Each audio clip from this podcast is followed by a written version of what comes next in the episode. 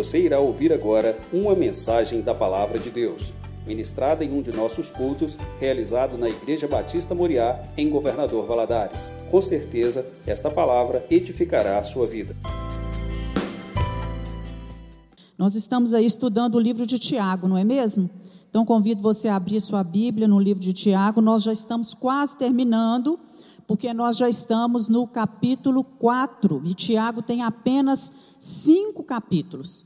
Na semana passada, nós vimos o início do capítulo 4, que ele começou esse capítulo falando da guerra entre as pessoas. Ele começa com o capítulo 4 falando assim: De onde vêm as guerras e pelejas entre vós? Porventura não vem a saber dos vossos deleites que nos vossos membros guerreiam? Então ele fala para a gente o seguinte: que essas guerras que existem entre as pessoas, elas são frutos de paixões que guerreiam entre de, dentro de nós. São frutos da nossa da paixão da nossa carne, mas também são frutos da cilada do diabo e também são frutos da sedução que nós enfrentamos diariamente desse mundo. Mas tudo vem de onde? De dentro de nós. Nós temos condições de dizer sim e dizer não às coisas deste mundo. Então, aí, nesses primeiros versículos do capítulo 4 de Tiago, ele vai mostrar o risco que nós temos de declarar guerra contra os nossos irmãos, usando o quê? A língua. Né? Então, resumindo a aula da semana passada, seria isso aqui que nós devemos considerar uns aos outros como irmãos e como próximo. Aquele irmão que está aí na sua frente, atrás de você, ele é seu próximo, ele é seu irmão. Vocês são membros da mesma igreja, vocês comungam da mesma fé. Então nós temos, não podemos falar mal dele. Somos irmãos, membros da mesma família e devemos cuidar uns dos outros e não falar mal um dos outros. A, a, a sensação que ele passa para a gente é de que numa família carnal, né, de sangue, as pessoas devem cuidar umas das outras, não é assim? Marido cuida da, da esposa, a esposa cuida do marido, cuida dos filhos, os irmãos cuidam e protegem um, do outro, um ao outro, e dentro da igreja a mesma coisa. É, devemos considerar a lei. Deus nos deu a lei para nos orientar a amar uns aos outros. E se falarmos mal, nós quebramos o preceito da lei que devíamos obedecer. E tornamos-nos então o quê? Juízes da lei e não observadores da lei. Nós estamos aqui nessa terra, enquanto estivermos, nós temos que obedecer à lei de Deus que está aqui. Porque a partir do momento que eu passo é, a julgar, eu deixo de estar na condição, eu, eu me torno juiz dessa lei. Quatro, devemos considerar Deus como legislador, o sustentador da vida e o juiz. Quando falamos mal do irmão, nós pecamos contra quem? Contra Deus. É pecado. A palavra certa é essa: é pecado. Falar mal do irmão, fazer fofoca, criar intriga, semear discórdia, divisão, contenda é pecado. É isso que Tiago deixa claro para a gente. E devemos considerar nós mesmos no que estamos fazendo, pois quando falamos mal do irmão, colocamos numa posição de superioridade. Então fica claro para a gente aí, até no versículo é, 12, que ele dá essa, essa, essa ideia geral. E agora ele vai mudar totalmente de assunto. O interessante do livro do Tiago, de Tiago é assim, que ele está escrevendo uma coisa e daí a pouco ele já passa a falar de outra coisa, porque ele está escrevendo para quem? Para crentes, para pessoas que estão dentro de uma igreja, para aquele que crê em Jesus. Ele quer orientar uma igreja acerca dos seus problemas, ele quer orientar o líder da igreja sobre aquilo que ele deve tratar dentro da igreja. E agora, dentre os vários assuntos que ele vem tratar, que ele vem tratando, ele vai falar do perigo da autossuficiência, dessa tentação que ela é, vem assediando todos nós que somos cristãos, a autossuficiência, a uma alta autoconfiança, pessoa que confia muito em si mesmo. Então, para esclarecer, eu trouxe aqui o que, que seria essa autossuficiência traz em si a ideia de manter-se por si só. Quer dizer, eu me basto, eu sou suficiente para mim mesmo, eu dou conta de tudo. Eu não preciso da ajuda de ninguém, e, e inclusive de Deus. Né? Eu tenho condições de fazer as coisas por mim mesmo. É um contentamento excessivo consigo mesmo, orgulho, petulância, presunção, uma autoconfiança muito alta, além daquilo que é considerado normal. E nós vamos agora ler o texto que está em Tiago 4. Hoje nós vamos nos ater nos, dos versículos 13 ao versículo 17. E diz assim: Agora Prestai atenção, vós que aclamais. Hoje ou amanhã iremos a tal cidade, e lá nos estabeleceremos por um ano. Negociaremos e obteremos grande lucro. Contudo, vós não tendes o poder de saber o que acontecerá no dia de amanhã. Que é a vossa vida? Sois simplesmente como a neblina que aparece por um tempo e logo se dissipa. Em vez disso, deveis afirmar: se o Senhor quiser, viveremos e faremos isto ou aquilo. Entretanto, estáis agora vos orgulhando das vossas capacidades. Toda vanglória como essa é maligna. Refleti sobre isso, pois quem sabe que deve fazer o bem e não o faz, comete pecado. Né? Então, essa autossuficiência, ela foi o pecado original de Lúcifer também. Quero convidar você a abrir sua Bíblia lá no livro de Isaías, capítulo 14. Abre aí Isaías, volta lá para Isaías, capítulo 14, 12 a 15, que se trata de que trata de Lúcifer, né, da, da queda dele do céu. Diz o seguinte: Como caíste desde o céu, ó estrela da manhã, filha da alva, como foste cortado por terra, tu que debilitavas as nações. Tu dizias no teu coração: Eu subirei ao céu, acima das estrelas de Deus exaltarei o meu trono, e no monte da congregação me assentarei aos lados do norte. Subirei sobre as alturas das nuvens e serei semelhante ao Altíssimo, e contudo levado serás ao inferno, ao mais profundo do abismo. Então o que, que acontece? com Lúcifer aqui. Nós sabemos da história que ele era um anjo de luz, né, que habitava os céus, e de repente ele faz uma rebelião contra Deus e ele é expulso, né, do céu com parte, né, com parte dos anjos que também se rebelaram contra Deus. Há uma subestimação aqui. Ele subestimou, subestimou a Deus, né, em relação aos desígnios que, é, do coração porque ele deixou de crer que Deus era onisciente e que todo o plano dele, tudo que ele estava fazendo, tudo que ele estava arquitetando, ele não deu conta. Né? Isso não ficou bem patente aos seus olhos de que Deus estava vendo e contemplando todas as coisas. Ele não estava fazendo nada por trás, porque Deus é onisciente. Qualquer coisa que você fizer, Deus está ciente disso. Ele foi autossuficiente. Né? O eu dele demonstrou o egocentrismo dele. Ele acreditava muito em si, ele era o centro das coisas. E, e ele foi muito arrogante quando ele diz: né, Eu tenho poder, não preciso da ajuda de ninguém. Eu vou me assentar no mais alto dos sublimes tronos, né? E eu vou fazer essa obra sozinha, de suplantar o poder de Deus. E ele se rebela, rebelião é pecado, ele se rebela contra Deus, né, tentando usurpar a, a, a posição que não lhe cabia. Ele queria se assentar no trono de Deus, tornar-se maior do que o Criador. E Deus, com isso, né, é, e, e, e, eu fico pensando assim, que como a tentativa dele de fazer todas essas coisas foi frustrada, porque Deus expulsou ele do paraíso, ele passou, quando ele viu o homem, a obra da criatura, a, da obra perfeita das mãos de Deus, ele passou a, a querer fazer a mesma coisa com o homem. E essa atitude do homem também, né, de rebelião, de achar que ele podia realmente ser igual a Deus, ter o conhecimento de Deus, fez com que Deus fizesse o quê? Expulsasse o homem, Adão e Eva também, do paraíso, do jardim do Éden. E a partir daí, meus irmãos, dessa expulsão, que os homens são, o homem e a mulher são colocados para fora, nós também trazemos essa semente no nosso coração. E nós precisamos ter muito cuidado com isso. Então, antes de terminar a sua carta, ele já está quase acabando, ele já vai entrar no último capítulo.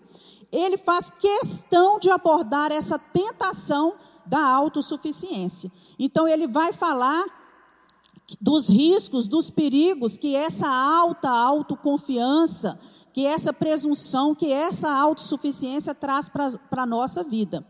Nós precisamos fazer planos? Sim. Ter os nossos alvos, as nossas metas? Sim. Mas não com presunção. Não achando que nós podemos fazer todas as coisas sozinho. Então, quais são os perigos? Nós vamos começar por aqui. Quais são os perigos dessa autossuficiência, dessa alta autoconfiança? Primeiro, é querer tomar nas nossas próprias mãos o nosso destino. O nosso destino, o nosso futuro está nas mãos de quem? De Deus. E nós não temos o poder e nem capacidade para tomar o nosso futuro nas nossas mãos eu gosto sempre de trazer para minha lembrança que eu estou no presente, que eu só vejo o que acontece no presente. E muitas vezes eu não consigo enxergar realmente como as coisas são no presente. Porque às vezes a gente está olhando e vê de um determinado ângulo que não é o ângulo correto, o ângulo verdadeiro. Daí, em uma determinada situação, várias pessoas presenciando aquilo terem visões diferentes sobre aquilo. Então nós precisamos tomar cuidado com isso, é um perigo. E também ter em mente que a presunção é uma declarada desobediência ao, ao propósito de Deus. E quando nós estamos em desobediência ao propósito de Deus, nós estamos levando uma vida de pecado. E às vezes inconsciente de que aquilo é pecado, sem dar conta. Nossa autossuficiência, essa autoconfiança nossa, ela é tão exacerbada que nós não, não damos conta de que aquilo ali é pecado. Em relação à vida humana, a vida que nós levamos aqui na Terra, nós podemos afirmar duas coisas. Primeiro, que em até certo sentido, nós temos o poder, o controle humano. Nós podemos é, controlar algumas coisas na nossa vida. Porque nós tomamos decisões, nós fazemos escolhas.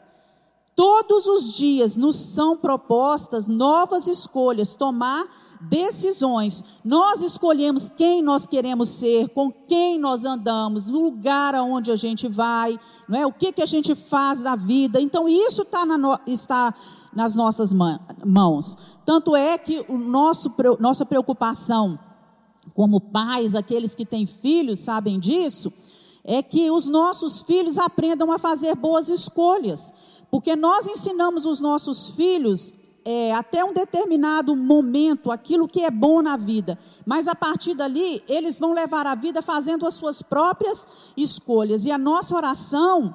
Né, o desejo do coração de um pai, de uma mãe, é que os filhos façam boas escolhas, porque as nossas decisões no presente, elas determinam o nosso futuro.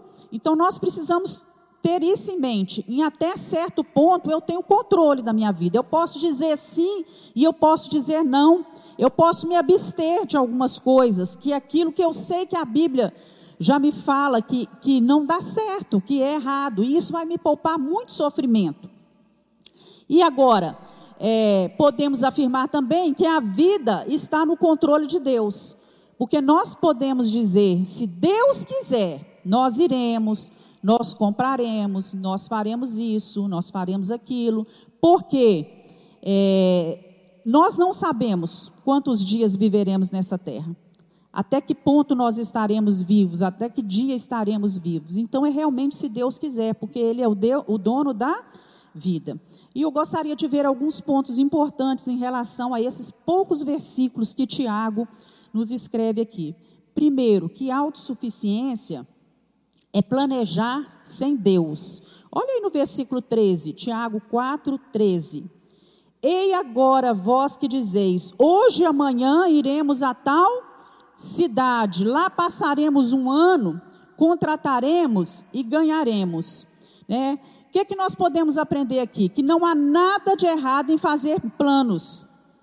Jesus mesmo falou que o construtor que é prudente, que é aquele que é sensato, ele primeiro se, ele senta e ele calcula, ele planeja para saber se ele será capaz de levar aquele, aquele empenho, aquela atitude, né, até o final.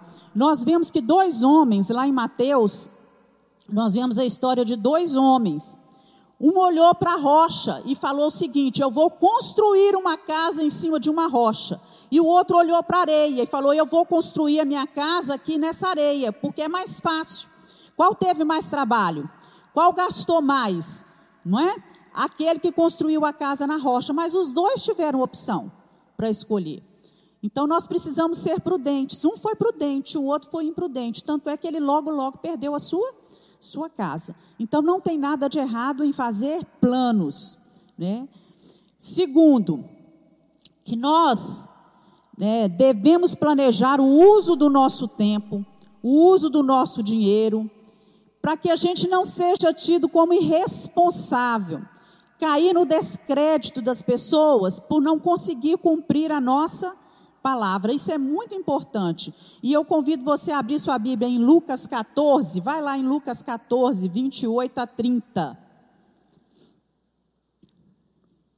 Que diz o seguinte: Qual de vós, se quiser construir uma torre, primeiro não se assenta e calcula o preço?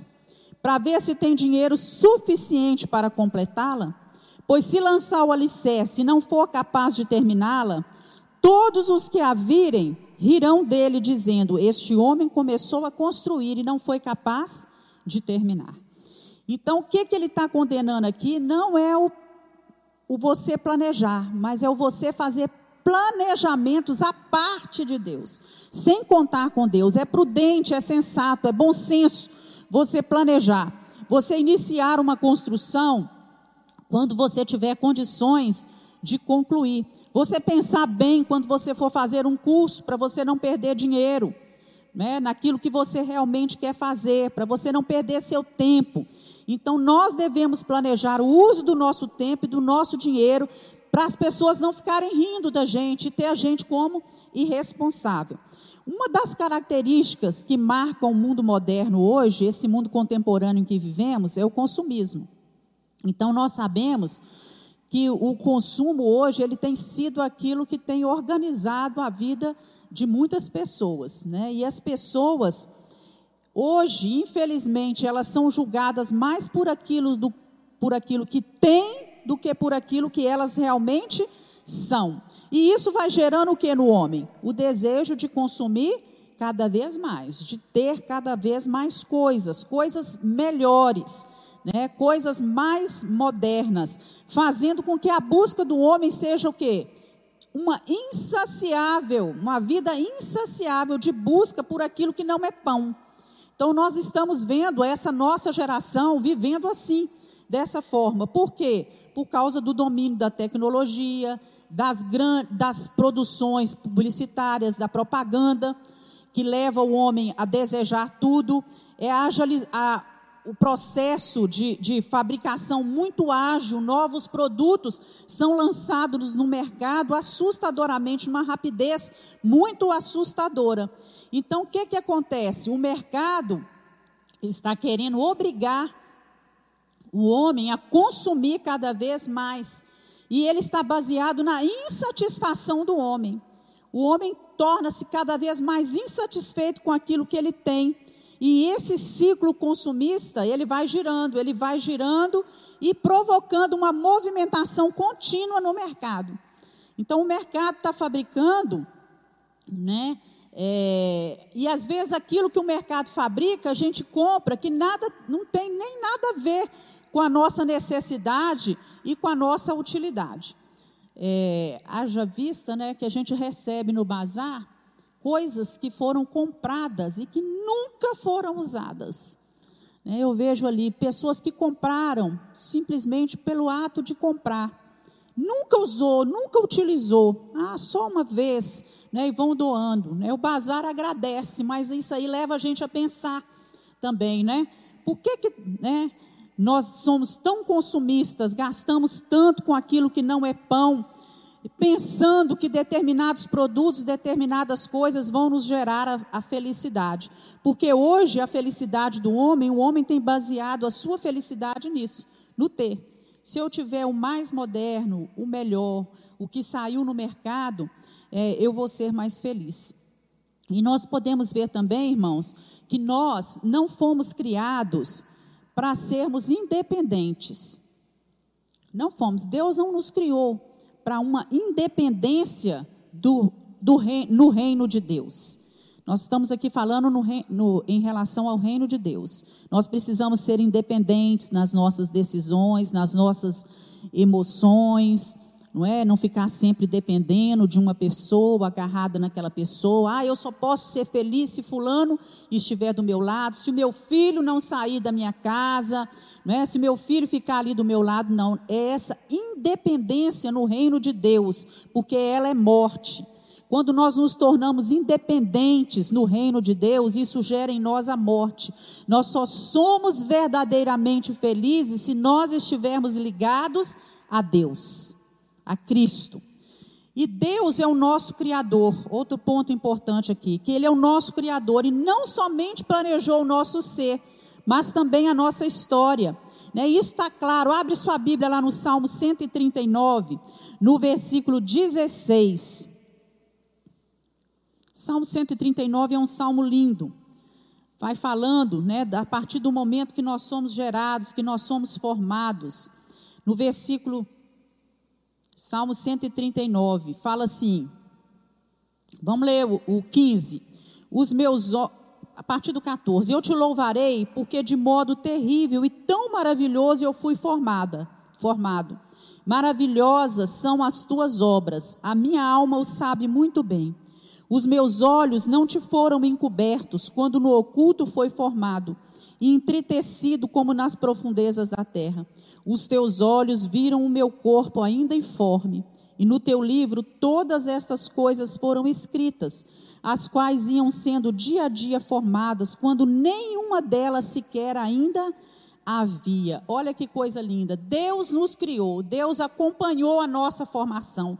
Os olhos de Deus estavam nos vendo, estavam nos contemplando. Então, Deus sabe o que é melhor para nós. Ele sabe qual é o melhor emprego, ele sabe quem é que vai ser o melhor cônjuge, aquele que nós precisamos para a nossa vida. Ele sabe o melhor negócio a ser feito. Ele sabe onde nós deveríamos morar, em qual cidade. Ele sabe de tudo em relação à nossa vida. E agir, meus irmãos, antes de consultar a Deus, é loucura, porque nós somos limitados. E a nossa visão é, ela é limitada, a nossa visão global em relação à vida, ela é totalmente limitada. Então, nós muitas vezes tomamos decisões que afetam não só a nossa vida, mas também a vida de outras pessoas. Então, nós precisamos parar de deixar de agir com loucura, independente do agir de Deus.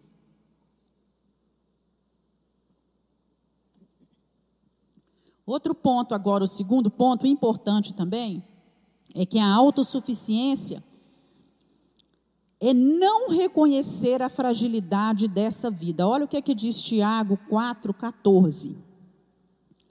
Digo-vos que não sabeis o que acontecerá amanhã porque que é a vossa vida? É um vapor que aparece por um pouco e depois se desvanece.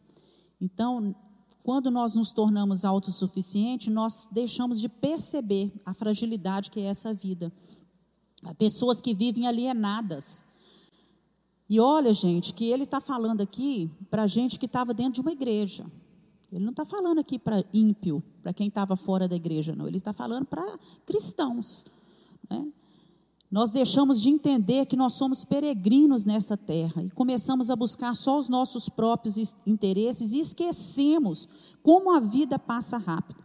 Esquecemos daquilo que realmente tem valor nessa vida. E é a falta dessa consciência da brevidade da vida faz com que a pessoa vá individualizar as suas buscas vai perder a realidade daquilo que está à sua volta, daquilo que é realmente importante, da sua vocação, daquilo para que ele foi chamado, qual é o verdadeiro propósito de estar aqui, a sua missão aqui nessa terra.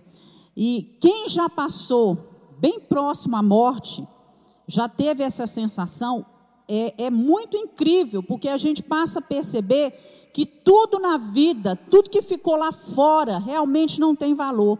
Que algumas de nossas prioridades precisavam realmente ser revistas, né? e que a gente precisa realmente entender que a vida é muito frágil. Eu me lembro que teve um dia que eu estava na UTI, que eu olhei e eu vi o Rimac e meus três filhos, quatro médicos.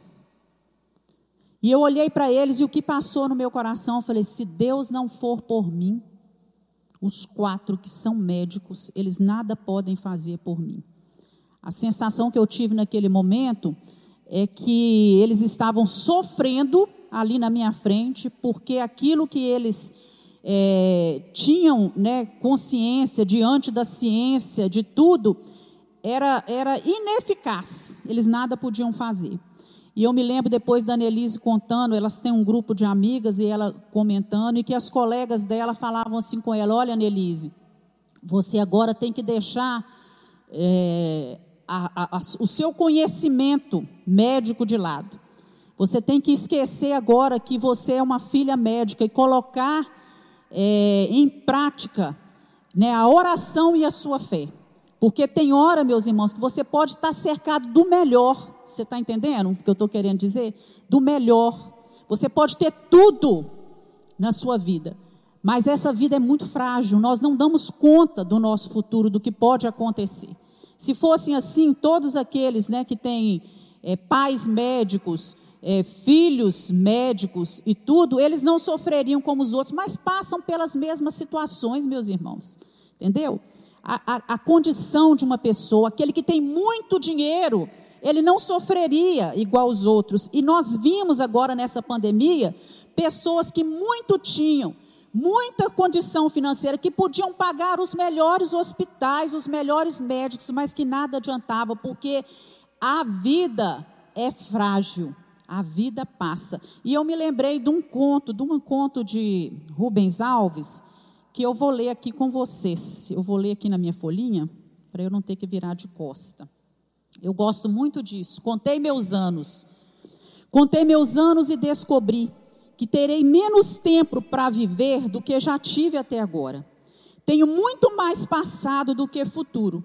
Sinto-me como aquele menino que recebeu uma bacia de jabuticabas. As primeiras ele chupou displicentemente, mas percebendo que faltam poucas, ele rói o caroço. Já não tenho tempo para lidar com mediocridades. Inquieto-me com os invejosos, tentando destruir quem eles admiram.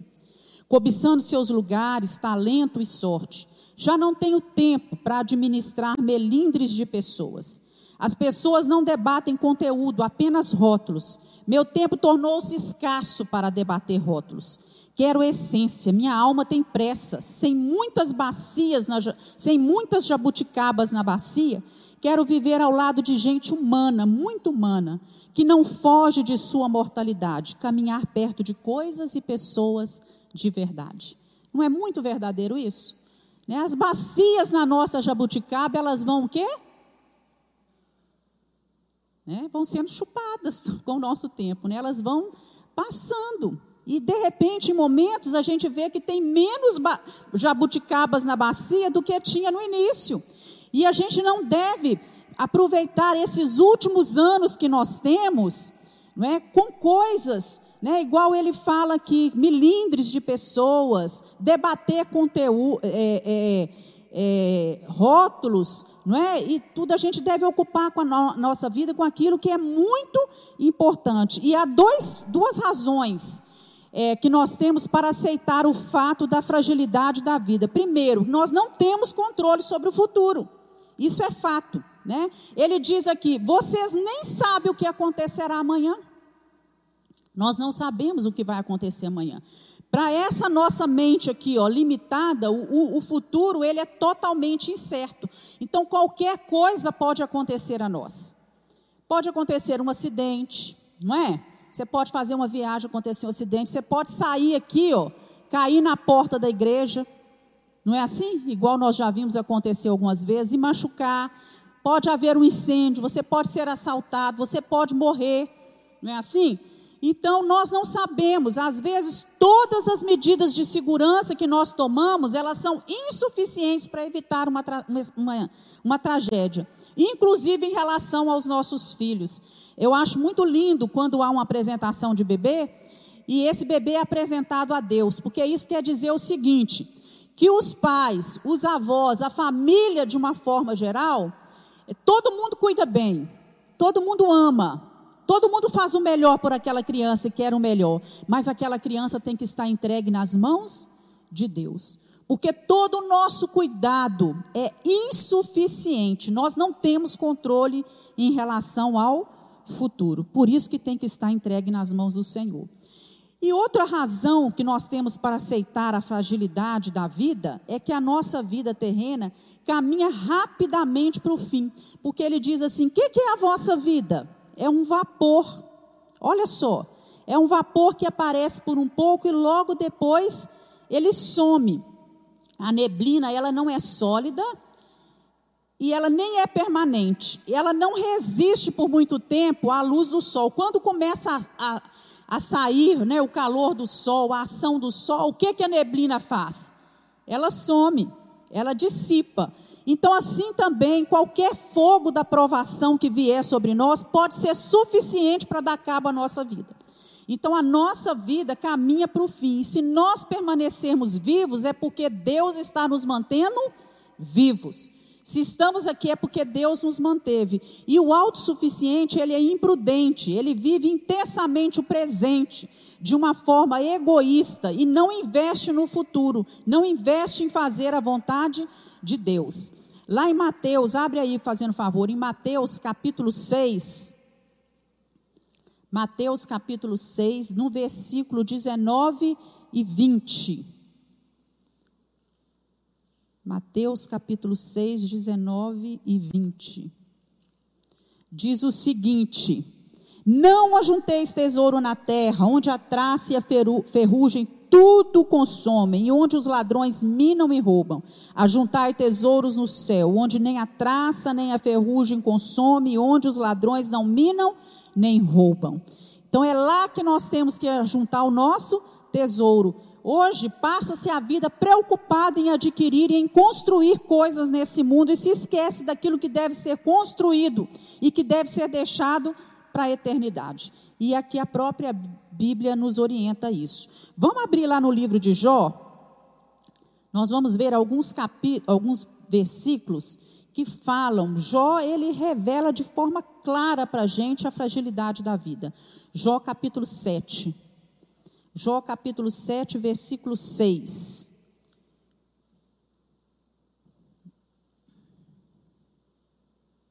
Os meus olhos, os meus dias são mais velozes do que a lançadeira do tecelão. Ele está dizendo aí: os meus dias são mais velozes do que a lançadeira de um tecelão. Sete, né? Aí no, no sete, ele fala assim: lembra-te de que a minha vida é como um vento.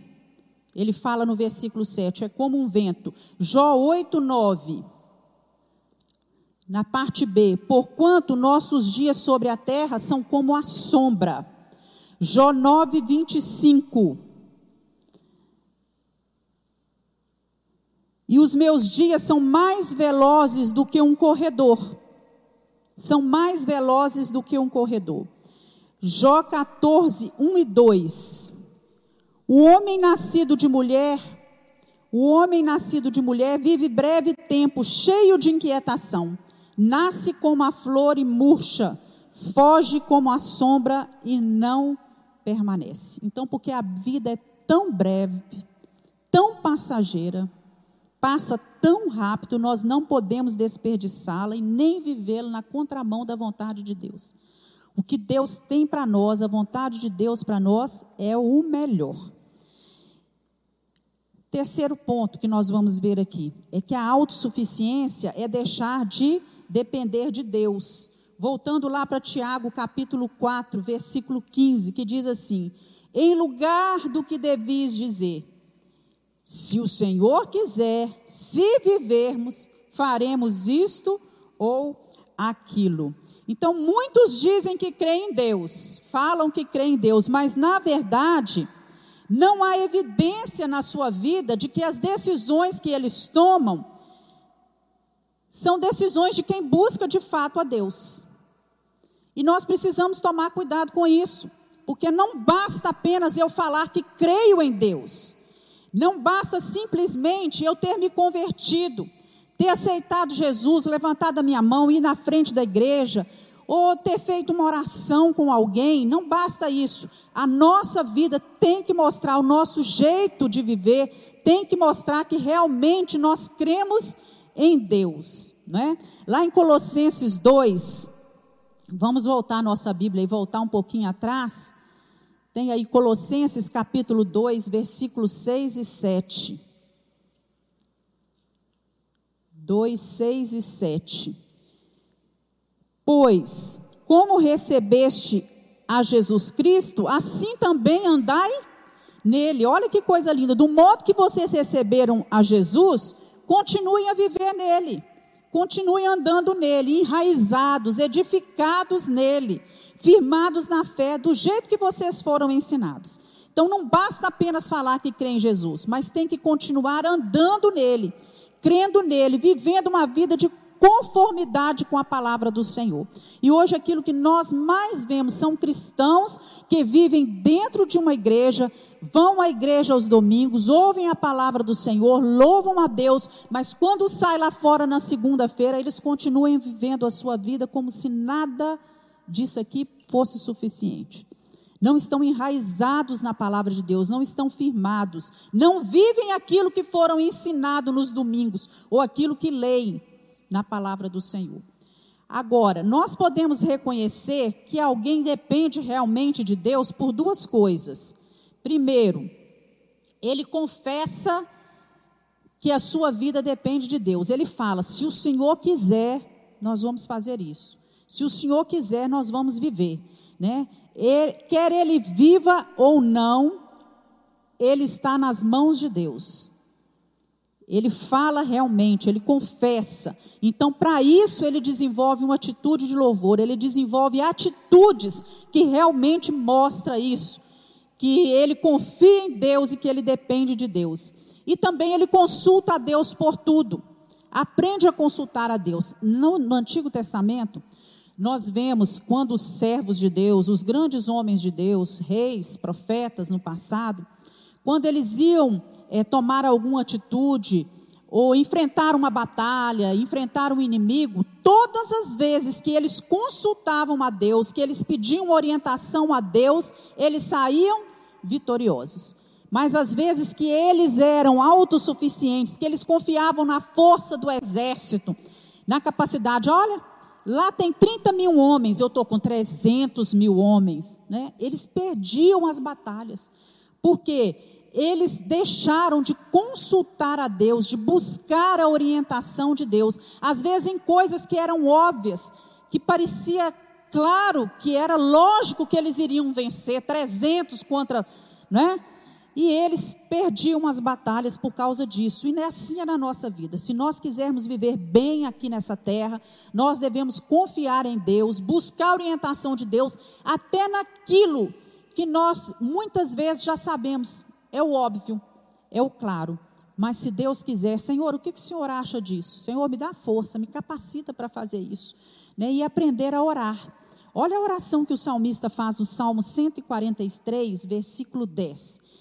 Essa tinha que ser nossa oração todos os dias de manhã. Salmo 143, versículo 10.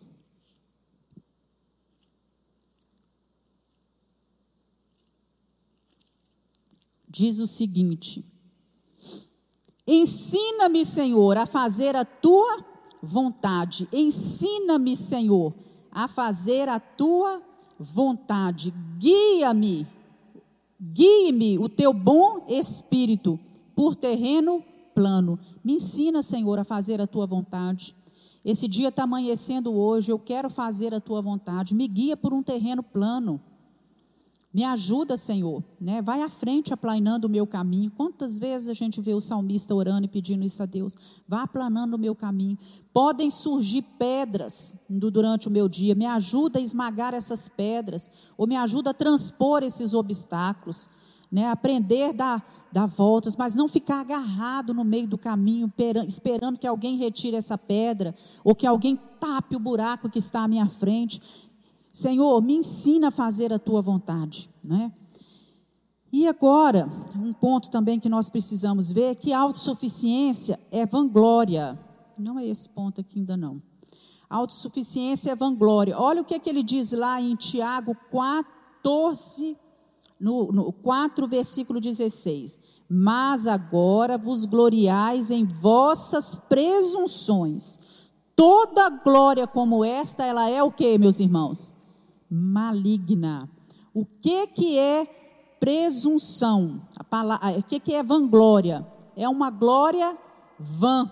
É um sucesso vazio. Está bem assim no dicionário, é um sucesso vazio. Nós não somos nada sem Deus, não podemos nada sem Deus. Então, viver, passar essa vida, não é, é, é sem depender de Deus, isso é uma ilusão. Nós estamos enganando a quem? Não é? E uma infinidade de coisas fora do controle pode acontecer e pode frustrar todos os nossos esforços. Então, nós conhecemos a história de um homem, isso está lá em Lucas 12, que esse homem era um homem muito rico, produziu bastante, que ele olhou para tudo aquilo que ele tinha produzido e ele olhou para os seus celeiros e falou assim: Olha, meus celeiros não são suficientes para armazenar. Vou jogar tudo no chão vou construir um celeiro muito maior, vou armazenar tudo, aí eu vou me sentar. Vou descansar, vou comer, beber, vou me alegrar. E aí Deus fala com ele: louco, insensato, imprudente essa noite a sua alma será exigida. Lhe pedirão a sua alma e aquilo que você tem preparado, aquilo que você guardou, para quem vai ser? Não é? Para quem vai ser? Você está guardando só as suas riquezas nesse mundo, mas e as suas riquezas espirituais? Agora, nós temos que pensar como nós podemos nos proteger dessa presunção. Tudo aquilo que nós falamos. Primeiro, tendo consciência da nossa ignorante, ignorância. Não sabemos o que vai suceder conosco amanhã. Tendo consciência da fragilidade e da brevidade da vida. Tendo consciência da nossa dependência total de Deus. Lá em Deuteronômios, capítulo 8, 17 e 18, fala assim: E digas no meu coração, a minha força e a fortaleza da minha mão me adquiriu esse poder. Antes te lembrarás do Senhor teu Deus, é Ele que te dá força para adquirir riqueza, para confirmar a sua aliança, que jurou aos seus pais, como se vê nesse dia. Total consciência da nossa dependência de Deus. E por último, conhecer e obedecer à vontade de Deus. Muitos conhecem a vontade de Deus, mas deliberadamente desobedecem à vontade de Deus. Conhecem, mas não fazem. E a Bíblia fala lá em 2 Pedro 2, 21, melhor lhes fora nunca terem conhecido o caminho da justiça, do que após conhecê-lo, voltarem para trás, apartando-se do santo mandamento que lhes foi dado. O nosso pecado, ele torna-se muito mais grave, torna-se muito maior, mais hipócrita, mais danoso quando nós temos conhecimento da palavra de Deus. Quando nós sabemos aquilo que devemos fazer e não fazemos. É mais grave porque nós pecamos com um conhecimento muito maior. É mais hipócrita porque nós declaramos uma coisa, mas desobedecemos. Eu creio nisso, mas desobedeço isso. Fala que crê, mas desobedece. E é danoso porque o nosso pecado também não faz mal só para a gente, mas o nosso pecado atinge quem está ao nosso redor, atinge outras pessoas. Então traz danos para nós. E quando nós desobedecemos a vontade de Deus deliberadamente, o que, que acontece? Nós somos disciplinados por Deus. Lá em Hebreus, capítulo 12, versículo 5, é, versículo, capítulo 12, do versículo 5, 11, fala assim: E já vos esquecestes da exortação que argumenta convosco como filhos? Filho meu, Não desprezes a correção do Senhor. Não desmaiem quando por ele fores repreendido, porque o Senhor corrige a quem ama, açoita qualquer que ele recebe por filho. Se suportais a correção, Deus vos trata como filhos, porque que filho há a quem o pai não corrija? Mas se estáis sem disciplina, da qual todos são feitos participantes, sois então bastardos e não filho. Além do que tivemos nossos pais segundo a carne, para nos corrigirem. Olha o papel nosso de pai, que coisa importante. Os nossos pais segundo a carne, para nos corrigirem, e nós os reverenciamos. Não nos sujeitaremos muito mais ao Pai dos Espíritos para vivermos? Portanto, aqueles, na verdade, por um pouco de tempo, nos corrigia como bem lhes parecia, quer dizer, os nossos pais na terra, por um pouco de tempo nos corrigiam. Mas o nosso Pai Celeste, para nosso proveito, para sermos participantes da Sua santidade. Na verdade, toda correção ao que pare... no presente não parece ser de gozo, senão de tristeza, mas depois produz um fruto pacífico de justiça nos exercitados por ela. Então, glória a Deus porque Ele nos corrige, porque Ele nos chama de volta, porque Ele nos, nos disciplina, porque isso quer dizer que nós somos filhos, porque se Ele assim não fizesse, seríamos bastardos, não é? Quando desobedecemos a Deus, perdemos recompensas espirituais. Isso é uma verdade. Nós deixamos de receber bênçãos espirituais. E aqui nós não estamos falando de bênçãos espirituais. Porque tem gente que pensa assim, ah, quando eu desobedeço a Deus, é, Deus não abençoa meu negócio, Deus não abençoa minha família, isso também. Mas as bênçãos maiores são as bênçãos espirituais. E nós sofremos consequências sérias na vinda do Senhor Jesus. Né? Lá em Colossenses 3, 22 a 25, diz assim: Vós, servos, obedecei em tudo a vossos senhores segundo a carne, não servindo só na aparência, como para agradar aos homens, mas em simplicidade de coração, temendo a Deus.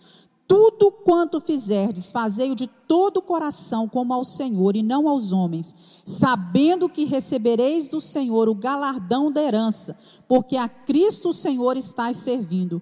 Mas quem fizer agravo, receberá o agravo que fizer, pois não há acepção de pessoas. Então, tudo que nós fazer, fizermos, em obediência à vontade do Senhor, nós seremos abençoados, mas também, se nós desobedecermos, nós sofreremos as consequências disso. E eu não poderia deixar de, de falar um pouquinho sobre esse último versículo, olha aí, é, Tiago 4, 7. Aquele, pois, que sabe fazer o bem e não o faz, comete pecado. Então, aqui o pecado da gente sonegar o bem. Não está falando aqui de sonegar imposto, não, é sonegar o bem, ajudar as pessoas. Né? Lá em Tiago 2, ele diz assim: nós estudamos isso. Se um irmão ou uma irmã estiverem carecidos de roupa, necessitados de alimento cotidiano, e qualquer dentre vós lhe disser: ide em paz, aquecei-vos, fartai-vos, sem contudo lhe dar o necessário, que proveito isso tem? Nenhum. Não tem proveito nenhum. Então, ele faz coro aqui com a igreja primitiva, porque a igreja primitiva usava a necessidade dos irmãos que estavam dentro da igreja como uma oportunidade para desenvolver na vida daqueles que tinham condições solidariedade e o dom de socorro. O dom de socorro é um dom. Então, a igreja, agora eu falo assim, a igreja de uma forma geral, né, aqueles que estão à frente da igreja, eles não podem deixar de oportunizar aos membros da igreja né, condições, oportunidade de ajudar, de praticar aquilo que é o certo, que é o bem, em função da vida daqueles que são mais necessitados dentro da igreja. E muitas igrejas hoje erram, porque a dependência delas, às vezes, é de, de, não é simplesmente dos dízimos e das ofertas, mas elas são dependentes de recursos que vêm de outras administrações não eclesiásticas. Mas Deus deixou dízimos e ofertas para que a gente pudesse né, abençoar também aqueles que são irmãos dentro da igreja, ajudar. E que coisa maravilhosa é a gente saber que há pessoas dentro da igreja que, quando veem a oportunidade de ajudar um irmão, igual foi agora em função da missão vida, né? Vários, né? Vamos dar uma calça, vamos doar é, 25 reais uma feijoada para ajudar. Muitas pessoas comprando, às vezes nem vieram pegar a sua feijoada, mas compraram para ajudar. A igreja precisa criar essas oportunidades de cada um de nós abençoar. Nós não podemos sonegar o bem. Se nós temos condições de fazer, financeiras, e aqui não é só financeiro, mas também condições de dar um suporte espiritual, um ombro amigo, um suporte em presença, né, em uma palavra boa. Nós não podemos negar isso àqueles que estão ao nosso redor. E assim nós encerramos o capítulo 4. Semana que vem, lê em casa aí o capítulo 5, porque nós vamos e, é, dar continuidade o, o livro de Tiago. Amém? Não é um livro maravilhoso, irmãos? Que bênção, né? Em cinco capítulos a gente aprende tanto para a nossa vida. Queria convidar você a se colocar de pé. Nós vamos orar, vamos agradecer a Deus e pedir ao Senhor que nos capacite cada dia a viver na dependência dEle e tendo noção dessa fragilidade da nossa vida. Senhor, nós te agradecemos porque se estamos vivos, se estamos aqui é porque o Senhor assim o permitiu. Tu és o dono de todas as coisas. Tu és aquele que controla o universo que tem o controle da nossa vida nas tuas mãos. E nós te louvamos porque o Senhor, ainda na sua grandeza, nos dá o livre arbítrio de poder fazer escolhas, de poder, ó Deus, tomar decisões. Se nós pedimos, nos ajude a tomar decisões acertadas, que não venham trazer sofrimentos, consequências ruins a nós e àqueles que estão ao nosso redor. Ajuda-nos a colocar os nossos olhos não só no presente, mas também no futuro naquilo que nós não podemos ver, sabendo que o nosso futuro está nas tuas mãos e que nós dependemos do Senhor para todas as coisas. A nossa vida aqui é passageira, não sabemos quanto tempo iremos viver, mas o tempo que estivermos aqui como peregrinos, queremos viver de tal forma que o teu nome seja exaltado, glorificado, que as pessoas vejam Cristo em nós.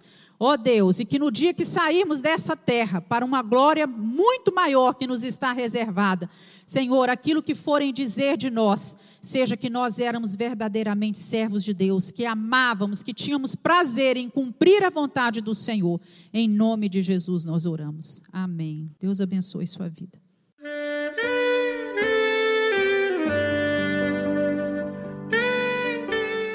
Querido amigo, Deus se interessa por você. Ele conhece as circunstâncias atuais da sua vida. Não hesite em buscá-lo.